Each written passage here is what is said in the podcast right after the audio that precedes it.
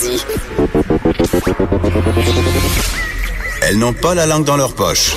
Elles disent ce qu'elles pensent sans détour. Une heure de remise en question et de réflexion. Geneviève Peterson. Vanessa Destinée. Les effrontés. Hey, salut tout le monde. C'est le 30 janvier et qui dit 30 janvier dit, Vanessa? Engelure. Dit, non, dit belle cause pour la cause. Ah, oui, Cette ça. engeance qui se répand sur les médias sociaux comme une traînée de poudre. Euh, si vous vivez dans une grotte, euh, vous avez pas vu ça, mais la plupart des humains québécois sur la Terre ont vu passer ça. Euh, différents artistes euh, qui ont fait euh, des sorties avec le hashtag Belle pour la cause, même euh, des gens ordinaires. euh, Absolument. On rappelle, c'est une initiative qui a vu le jour en 2011. Donc, ça fait un petit bout de temps quand même que ça roule, là, belle pour la cause. Oui, et même dans les médias, c'est annoncé partout. Oui, et c'est pour sensibiliser les gens aux problèmes de santé mentale. Et ce matin, il y avait une petite vidéo. En fait, ça circule depuis hier. C'est une vidéo où on peut voir euh, des artistes comme euh, Véronique Cloutier, Marie-Mé, Herbie Moreau, Alex- Alexandre Tranfer, qu'on vient d'entendre au micro de Benoît, qui euh, nous parle de Belle pour la cause. On peut en entendre un petit extrait. Les apparences peuvent être trompeuses. Même si tout semble parfait, Plusieurs souffrent en silence. La maladie mentale peut toucher tout le monde. Moi. Mon fils. Mon ami. Ça peut être n'importe qui d'entre nous. Même si tu es un athlète. Ou pas. même si tu es connu. Mais quand on en parle, T'sais- on peut s'entraider. Aujourd'hui, Qu'est-ce qui arrive quand on en parle, Geneviève? Ben, je sais pas, mais j'écoute ça, c'est quand, tu sais, j'avais un peu le goût de faire une petite montée de lait ce matin Oh, contre. Belle pour la cause, mais quand j'écoute un, un, une, un vidéo comme ça, tu sais, euh, ça me touche quand même, tu sais, parce que évidemment, euh, les problèmes de santé mentale, ça touche tout le monde, et c'est ça un peu que Belle pour la cause essaie de de mettre en lumière le fait que la dépression, les troubles bipolaires et tout ça, ça peut toucher n'importe qui, même des gens qui en apparence réussissent super bien dans la vie. Euh, Il y a des vedettes qui ont fait des sorties euh, pour parler de leurs problèmes de santé mentale, de leur dépression. euh, Le stress post-traumatique Oui, aussi tout pour ça. les événements euh, qu'on a dans la vie, des imprévus dans la vie, ça arrive à tout le monde. Exactement. On enlève le stigma, en fait, avec Oui. cette, cette campagne-là. Et là, euh, Belle amasse de l'argent avec euh, cette cause-là. C'est 5 cents par euh, par tweet, par message Facebook, par message texte. Euh, à chaque fois qu'on utilise en fait le hashtag Belle pour la cause ou si on utilise par exemple Des filtres Oui, certains sur filtres. Euh, et sur Snapchat Exactement. notamment. Donc, tu sais, je veux dire. En soi, c'est une belle initiative parce que euh, une fois par année, euh, on parle de santé mentale. Mais là, moi, c'est là mon bémol. c'est là mon bémol. On a parlé souvent à l'émission des compagnies qui font du marketing, de la cause du marketing, De justice sociale, oui, un qui peu. surfent un peu sur des tendances, sur euh, des mouvements sociaux. La santé mentale, c'en est un. Euh, évidemment, le but de tout ça, c'est quand même euh, de- d'associer Belle avec une belle cause. Donc, ça augmente la notoriété de la marque. Ça associe Belle à quelque chose de bien, de positif. Mhm. Mais euh, Belle manqué me rendre folle à plusieurs reprises. Je veux dire, c'est une Oui. entreprise, il y a des problèmes de facturation. Je veux dire, des problèmes de facturation et des problèmes pour les employés aussi. ça. Donc, parce que euh, moi, je vois ça beaucoup sur mes réseaux sociaux à moi. Tu sais, je suis dans la, la game étudiante un peu. C'est un peu la job que tout le monde fait à un moment donné, travailler dans un centre d'appel. Et j'ai beaucoup euh, d'ex-employés de Bell qui commentent en ce moment sur mes réseaux sociaux et qui rappellent que que Bell n'est peut-être pas euh, le paradis non plus là, Ouais, en ils sont pas termes blancs de comme santé. neige. Non, c'est ça. Pour gérer la santé mentale de ses propres employés, parfois là, oups, on l'échappe. Donc voilà, donc ça reste une compagnie dont le but est de faire du profit, euh, même si bon, euh, ils mettent en lumière euh, une problématique qui est quand même très très importante. Et j'allais dire moi mon problème avec ça, c'est le fait qu'on en parle juste une journée.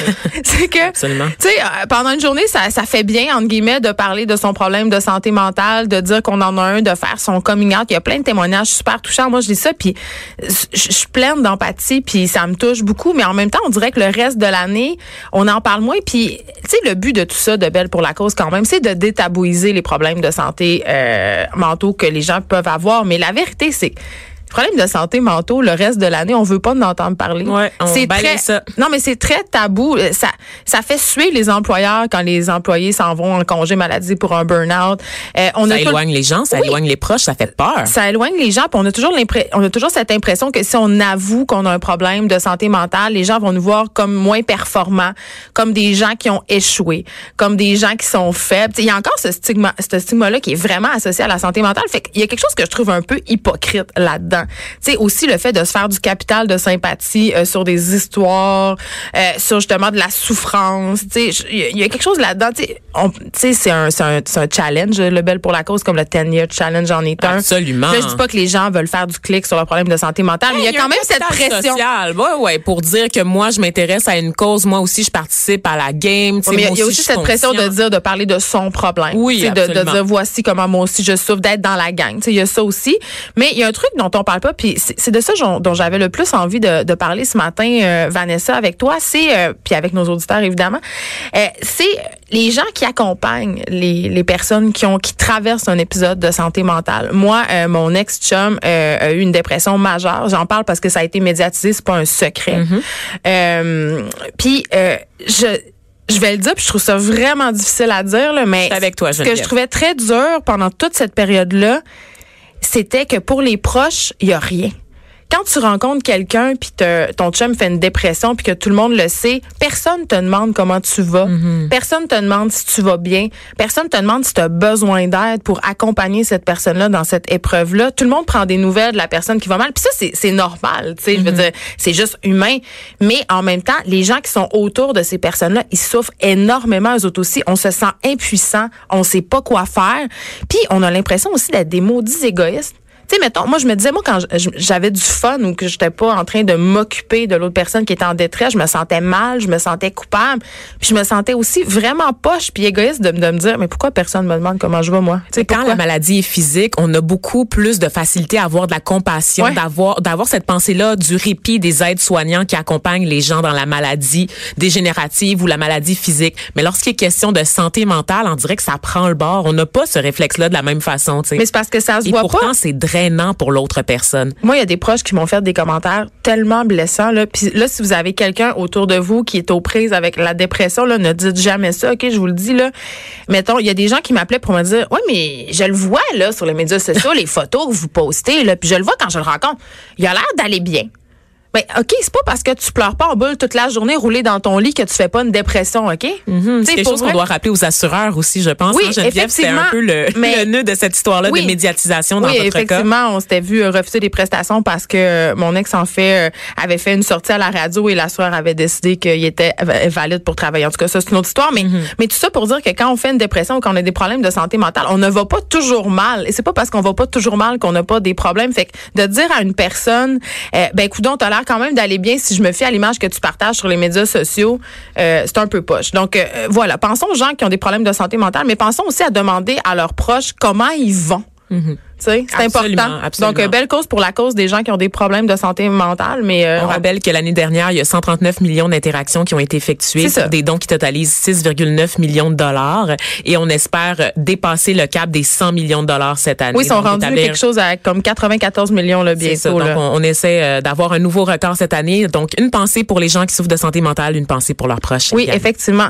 Vanessa, on s'en va ailleurs. On parle, on parle d'opéra. Ah, on va quand même parler un peu de santé mentale. Ah, OK. Oui, oui, oui hier, j'ai été voir euh, la nouvelle pièce là, de l'Opéra de Montréal euh, qui s'appelle Champion, qui est une espèce d'initiative pour démocratiser l'opéra en présentant des pièces plus modernes, donc de sortir de l'opéra classique, des vieilles œuvres et de montrer des opéras qui ont été composés euh, au 20e siècle. Et donc cette histoire-là, c'est l'histoire d'un boxeur, Emile Griffith, champion des poids mi-moyens. C'est une histoire vraie qui a accédé à la célébrité, mais qui a, a, connu ensuite la déchéance parce qu'il a accidentellement frappé son adversaire. Mais en fait, il l'a frappé mortellement. Mais attends, Vanessa, sur le ring. C'est pas une histoire classique d'opéra, ça. Non. Parce que quand on va à l'opéra, c'est des amours tragiques qui virent mal. La, grosse madame qui chante finit toujours par se suicider à la fin. Il y avait une grosse madame qui chantait, je te l'assure. Ça, ça, c'était bon. Ça, on s'en sort pas. Mais cette histoire-là, un peu mainstream, on voit pas ça souvent. On voit pas ça souvent, mais il reste qu'il y a quelque chose de tragique dans la boxe et on en a beaucoup parlé à cette émission-ci.